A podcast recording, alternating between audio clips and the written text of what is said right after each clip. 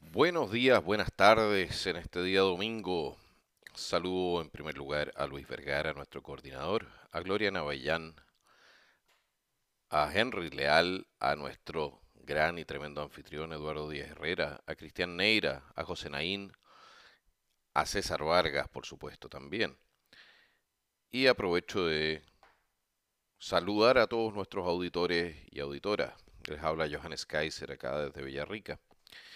Bueno, el primer comentario que se me pidió hacer el día de hoy es respecto de la corrupción en la Convención Constituyente.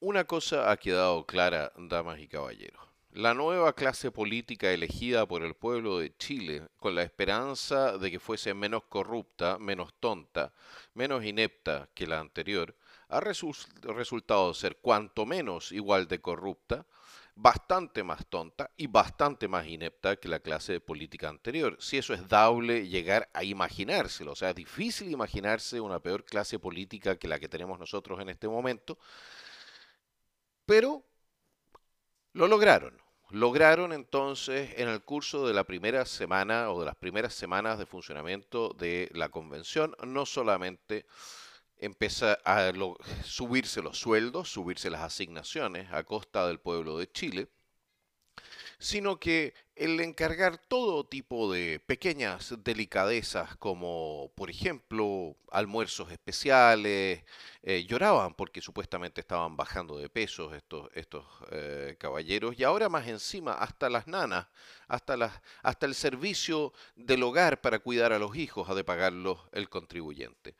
Muy rápido, por tanto, damas y caballeros, nos hemos achacado con una nueva carga Em, carga fiscal y carga política en este vapuleado y mal administrado país. Pero eso sería todo, serían todos pelos de la cola si estuviesen haciendo las cosas bien. Pero existe ahí también lo que se llama la corrupción ideológica. Si nosotros vemos lo que ha hecho la lista del pueblo, lo que ha hecho la lista, las listas de la, izquierda chilena, aquella incluso que se decía democrática, al momento de formular los primeros artículos del reglamento, ni siquiera de la constitución, sino que del reglamento, donde eliminaron del texto del mismo la palabra República de Chile con lo cual queda abierta, por supuesto, a interpretación qué es lo que vamos a hacer, una monarquía, una tiranía, una dictadura, qué es lo que vamos a hacer en el futuro si no somos una república.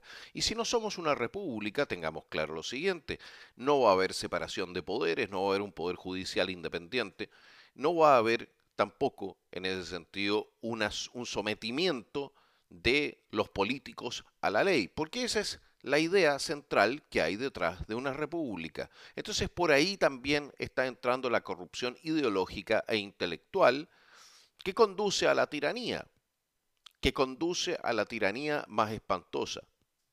Sabemos que en esos primeros artículos del reglamento se han arrogado la facultad de ser entonces órgano constituyente y no lo son, no son órgano constituyente. La asamblea tiene una, o sea, la convención tiene un una sola misión y esa misión es redactar una constitución para que nosotros, nosotros, el pueblo de Chile, que somos efectivamente el constituyente de este país, decidamos si nos gusta o no. Pero esta gente no solamente nos está robando la plata, ahora nos está robando la soberanía. Y la soberanía, damas y caballeros, es la facultad de tomar la última decisión en materias de Estado. Esa facultad, dama, caballero, es la facultad que usted ejerce cuando utiliza su voto. O sea, esta gente no solamente nos está robando la plata, sino que nos están robando el voto. Nos están robando la república, nos están robando la ley, nos están robando la seguridad jurídica y quién sabe qué otras cosas nos vayan a robar después de destruir el ordenamiento jurídico que hemos creado para bien y para mal en los últimos 200 años. Esta gente empezó insultando nuestra bandera, empezó insultando nuestro himno, empezó creando divisiones, racismo, odiosos en los cuales plantea de que los chilenos debiésemos tener derechos distintos según nuestra pertenencia a un pueblo determinado. Empezó, por tanto, por el camino del apartheid sudafricano o del nazismo alemán, que era eso lo que hacían. Ellos decían, le damos derechos especiales a este pueblo y le quitamos los derechos a los otros. Y tenemos entonces también derecho a oprimir. ¿Por qué? Porque tampoco necesitamos una república. ¿no? Alemania dejó de ser una república bajo Hitler, no nos olvidemos. Y se transformó en un estado, un Führerstaat, como le decían, un estado del Führer, un estado del máximo líder. Ahora no se ve todavía al máximo líder de, de que pueda aparecer en Chile, pero las bases institucionales están siendo demolidas para hacerlo posible, para que aparezca el comandante no sé cuánto. ¿No? Y entonces, dama y caballero, cuando a usted le hayan robado el voto, cuando a usted le hayan robado la plata, cuando a sus hijos les hayan robado el futuro, acuérdese de mis palabras, porque nosotros vamos a tener que resistir a esta corrupción financiera, política, ideológica en la cual nos ha metido lamentablemente, la ignorancia política de nuestros compatriotas.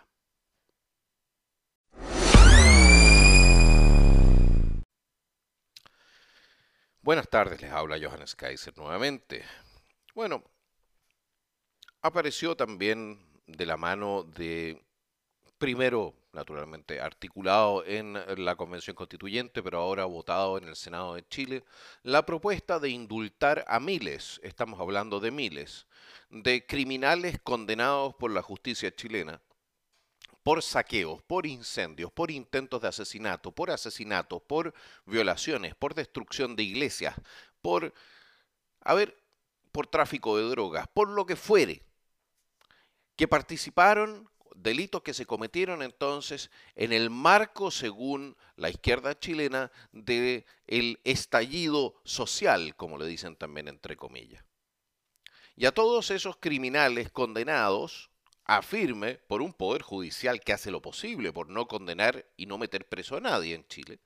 A todos esos condenados, entonces los representantes populares de la centroizquierda chilena y de la izquierda radical, por supuesto, les quieren entregar el indulto el indulto general para todos sus delitos. Y más encima les quieren entregar plata como indemnización porque pobrecitos que lo habrían pasado mal cuando los, agarraron, cuando los agarró Carabineros. Yo le voy a decir una cosa a la izquierda chilena. Los yo sé que ustedes no lo entienden porque hay, una, hay, un, hay, un problema, hay un problema cognitivo ahí. Pero el criminal corresponde que esté en la cárcel. No es víctima. La víctima es el pequeño tendero que perdió su negocio. La víctima son los trabajadores de las empresas comerciales que perdieron sus empleos. Las víctimas son aquellos a los cuales les quemaron sus casas, a los cuales les quemaron sus iglesias, aquellos que perdieron sus supermercados, que ya no tenían dónde comprar, que perdieron sus farmacias. Esas son las víctimas, los que perdieron sus medios de transporte. Las víctimas son los contribuyentes de Chile, aquellos que se han tenido que poner de su bolsillo para reconstruir el metro de Santiago por más de mil millones de dólares de daño que le hicieron. Esta gente nos hizo un daño muy, muy profundo a todo el pueblo de Chile. Y ahí está nuevamente esa izquierda subversiva, esa izquierda que creíamos muerta, que creíamos que había, había superado el totalitarismo, que había superado el terrorismo. Ahí está nuevamente en el Senado entregándole y prestándole ropa a lo peor, a lo peor, a la es, a la basura de la sociedad chilena.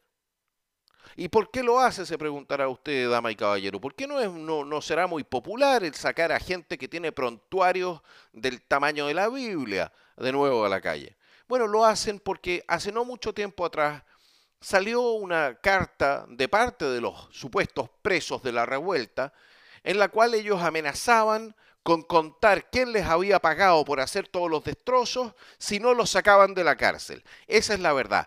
Esto, esta acción de sacar a los presos de las cárceles, a aquellos que participaron de toda la destrucción de nuestro país, va de la mano de la amenaza de los mismos presos de contar quién les pagó por hacer el daño. Y eso nos debiese a nosotros hacer eh, afilar los, los oídos. Porque eso significa que efectivamente fueron pagados, que recibieron algo a cambio de la destrucción del ataque a la fuerza pública, del ataque a nuestros símbolos patrios, a nuestros monumentos, etc. Eso significa que aquí no hubo nada, nada que haya sido espontáneo, que aquí hubo una acción planeada y que los políticos que están tratando de sacar a estos delincuentes de la cárcel están tratando de protegerse a sí mismos, de que no los asocien o de que no los acusen de haber sido ellos los financistas y los organizadores de la subversión y de la destrucción. Ese es el motivo que hay detrás de esto. Se gana la impresión. Entonces, cuando uno dice, ¿por qué quieren sacar a narcotraficantes, a violadores, a incendiarios, a saqueadores de la cárcel? No quieren que paguen su, sus responsabilidades como corresponde. Bueno, no lo están haciendo porque es que pobrecitos los niñitos estos que no tienen, que, que, no tuvieron oportunidades en la vida y por eso ahora les vamos a, a, entregar una oportunidad más. No, lo están haciendo los políticos de izquierda para protegerse ellos, para protegerse de que el pueblo de Chile descubra de una vez por todas que aquí lo que sucedió fue una maniobra orquestada para hacerle un golpe de Estado a un gobierno blando, débil, tonto, inútil, inepto, todo lo que quieran, pero democráticamente elegido. Eso fue, eso es lo que hay detrás de todo esto, damas y caballeros. Y no nos equivoquemos, porque esa es la verdad. Y no existe ninguna otra explicación racional para que la izquierda de Chile en pleno esté entonces apoyando la liberación de miles y miles de condenados por todo tipo de delitos, si no es porque han sido cómplices ellos en la comisión de los delitos. Ellos fueron los que encargaron la comisión de los delitos. Damas y caballeros, les ha, se ha dirigido a ustedes Johannes Kaiser. Que tengan un maravilloso domingo. Hasta luego.